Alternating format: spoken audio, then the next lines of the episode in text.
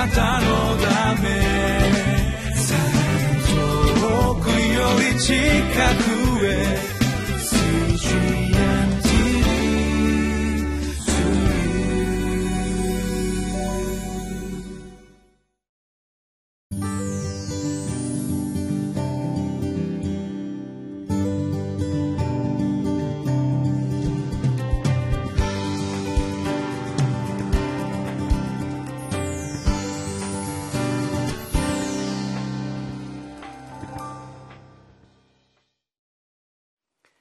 インマネル堺キリスト教会の牧師をしております津田聡樹と申します。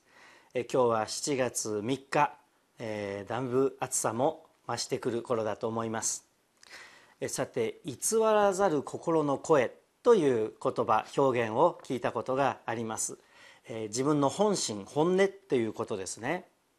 日本ではキリスト教が迫害されていた時にキリシタンかどうかということを確かめるために踏み絵という聖画を置いといてそれを踏んづけることができるかどうかということでキリシタンかそうでないかということを見分ける非常に厳しいことが役人によって行われていました、えー、絵を踏んだからといって自分の信仰がなくなるわけではないと家族のため自分の命のために絵を申し訳ないと思いながらも踏んだ人もいるでしょうしまたいや、えー、これは自分の信仰としてできない申し訳ないことでできないと言って絵を踏まずに罰を刑罰を甘んじて受けた人もいるでしょう、えー、行動は別であってもその偽らざる本心心の本音というものはその行動だけでは測りきれないことがありえます。神様が私たちに関心を持っておられるのは私たちの表面的な何かではなくて心の本音偽らざる本心ではないかと思いますしまた神様はそのことを人にはうまく書かせて隠すことができても全部ご存知のお方であります。私たちは本当に本音で本心で神様と向き合っていきたいと思うのです。さて今日のテーマは真理の中にとどまる人は主を告白しますというテーマです。御言葉を一緒に読んでまいりましょう。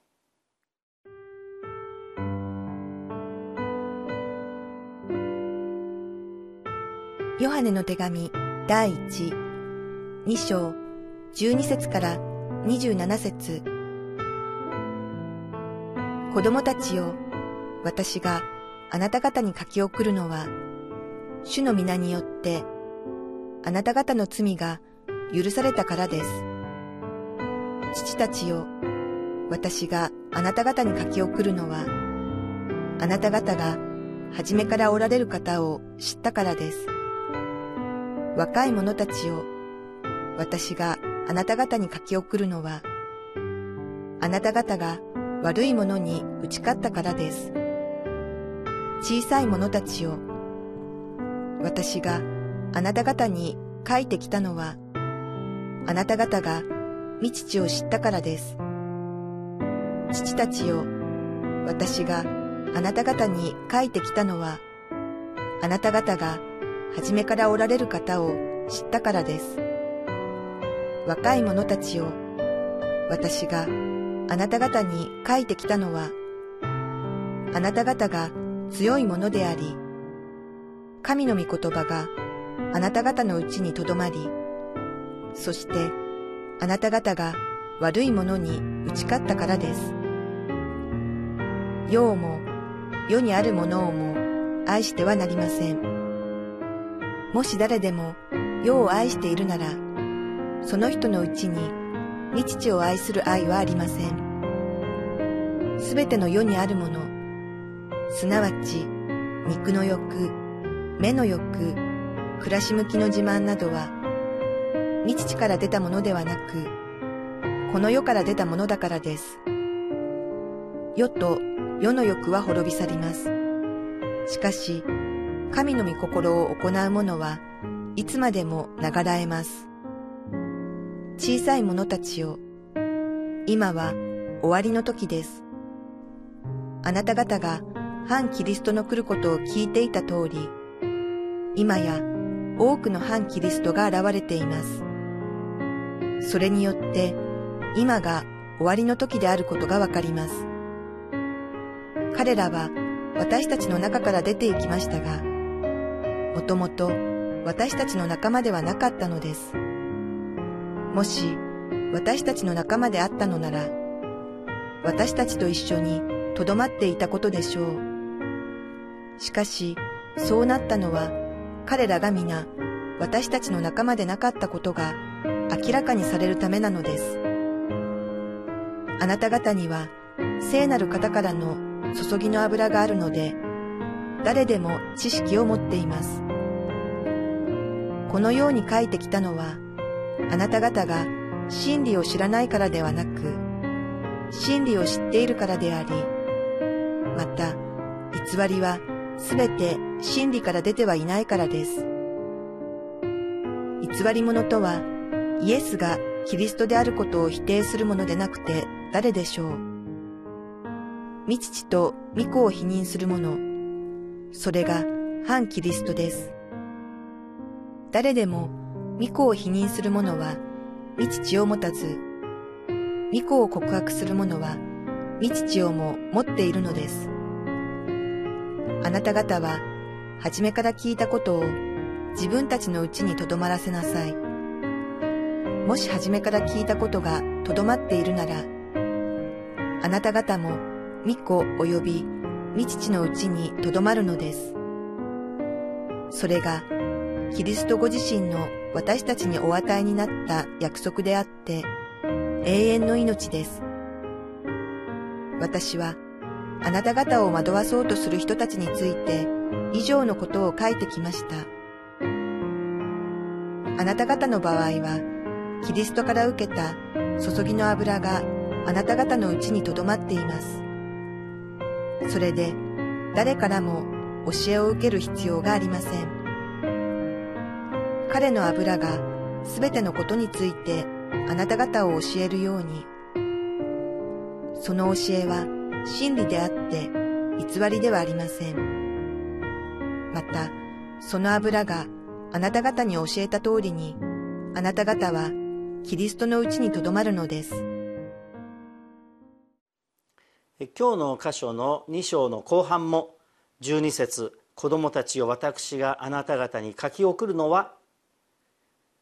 主の皆によってあなた方の罪が許されたからですということで書き始められます何々を書き送るのはこういうことだからですというのは一章でも昨日の2章の前半でも確認してきました一章では喜びが全きものとなるためまた2章ではの最初では罪を犯さないようになるためとありました。今日121314と書き送るのは書いてきたのはというふうに書かれていますが12節にはあなた方の罪が許されたからそして1314節では神を知ったから道父を知ったからですというふうに、え書いてあります。知ったから罪が許されて道父を知ったからこれを書き送っているのです。言い換えるとそのことを知っていなければ通じない話かもしれませんがということですね。またそのことを知っていればへりくつなくこれから言うことが通じるでしょう？という確認にもなると思います。さて内容は「世も世にあるものをも愛してはなりません」という言葉です。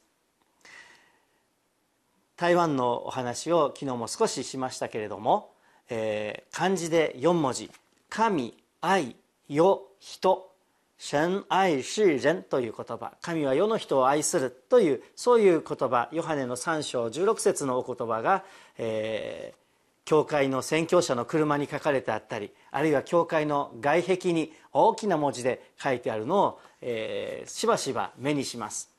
である日本から、来られた教会のお客さんを車で乗せてる時に、えーまあ、その方は冗談半分で言われたんですけれどもと思うんですけれどもその神愛世の人神愛自然というのを見ながらほら見ろ神様は俺みたいな世的な人間を愛してくれるんだというふうにおっしゃったのを今でも覚えています。もちろん世的な人を愛するわけではなくてもちろん神様は世を愛していらっしゃるんです。しかしここでは世を愛しちゃいけない世にあるものを愛してはいけないと書いてあるのです。それはヨハネの3章の16節にある世にある世に染まってしまっている一人一人を神様はなお愛していてくださるんだというその内容と違って16節にあるえ肉の欲目の欲暮らし向きの自慢こういったものに心を奪われてはいけないということです。よそれは神と離れていること自体に魅力を感じている世界のことです。そんなものをも神様は愛していてくださるのですがしかし私たち自身はその世に属するもの世が代表するもの世が提供するもの神よりも自分の欲を優先させて思うこと神よりもその世にある何かを愛するということに警戒を与えているのです。しかしそれを良しとする者たち偽キリストや反キリストと呼ばれる者たちが現れて教会を惑わそうとしていたのです。世と世の欲は滅び去ります。しかし神の御心を行う者はいつまでも流れますとありますように。永遠に残るものと滅びるものとのはっきりとした対比がここにも出てまいります。私たちの時代にもあるようにヨハネの時代にも痛むべきことでしたけれども世を愛して教会から離れていってしまうもの。教会の中にいながらもなお世を愛して結局神様から離れていってしまう人たちがいた。またそこに自分を正当化するためなのでしょうか。他の人たちを引きずり込んでいくそういう力があった。ということが分かります。教会の中からもそうだったでしょう。またヨハネは若い時にイエス様を愛するそして選ばれた十二使徒の中から離れていってしまったユダのことを経験して心の痛みを体験している人でありました。しかしこの人たちはもともと私たちの仲間ではなかったのでそのことがはっきりするために出て行ってしまったのだという見解を言っています。さてそうならば自分はどうだろうか？不安に駆られることはないでしょうか？教会にはいる。でも教会の中でのいろんなことに、えー、困ったりまた自分の信仰の行き詰まりを感じることもある。そんな時に、えー、自分はやがて出ていく仲間ではないもの混じり物なのではないかというような不安になりかねない。その状況の時にヨハネは精霊によって今はっきりと確かめることができるのだと励ましています。聖書には精霊によらなければ誰もイエスを主と告白することはできませんと書いてあります。で23節を見ると誰でも御子を否認する者は御父を持たず御子を告白する者は御父をも持っているのですということがその言葉の裏返しの真理だと思います。で精霊に従ってとありますように、えー、22節。あごめんなさい。20節や27節を見ると「油」ということが出てまいります。聖なる方からの注ぎの油。そしてこの油があなた方のうちにとどまっている。そしてその油があなた方を教えてくださる。まさに私たちに注がれた精霊の油のことを言っているのだと思います。そして精霊が本当に私たちの心にあってとどまっているならば心からイエス様は主ですと告白することができる。口だけの告白口でしゃべることだったら誰でもできるでしょう。セリフを読めば言えるのです。でも本当に心から正直にイエス様こそ主です。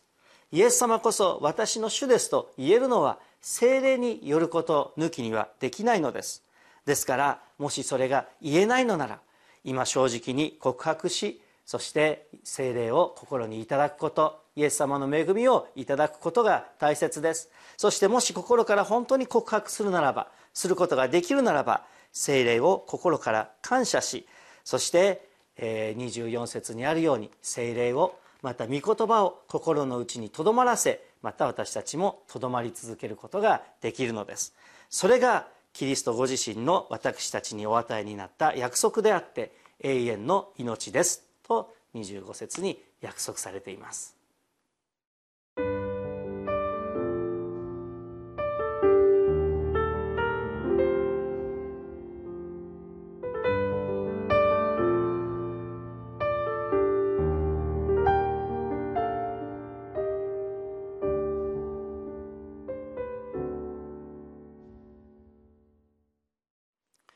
ヨハネの手紙の時代にもあったようにまたそれ以上にこれからの時代反キリスト偽キリスト聖書や教会の名を語りながら教会をまた真理を曲げていこうとする勢力が盛んになってくることでありましょう。それも御言葉の予言の通りですから恐れる必要はありません。けれどもそのような時にますます精霊の声を確かめながらまた精霊イエス様が主であると告白させてくださる。その精霊を確かめながら聞きながら御霊に従って歩んでいくことが大切です。一言お祈りいたしましょう。父なる神様真理を真理の御霊であられる精霊によって私たちに教え一歩一歩歩みを導いてくださる。恵みと約束と力を心から感謝いたします。揺れ動く時代の中にあって神様との歩みをその精霊の声に心を細かく聞きながらそしてお従いしながら神様との交わりを深め正しい真理の道を歩むことができるように守り続けてください。救い主主イエス様の尊いお名前を通してこの祈りを見舞いに捧げます。アーメン。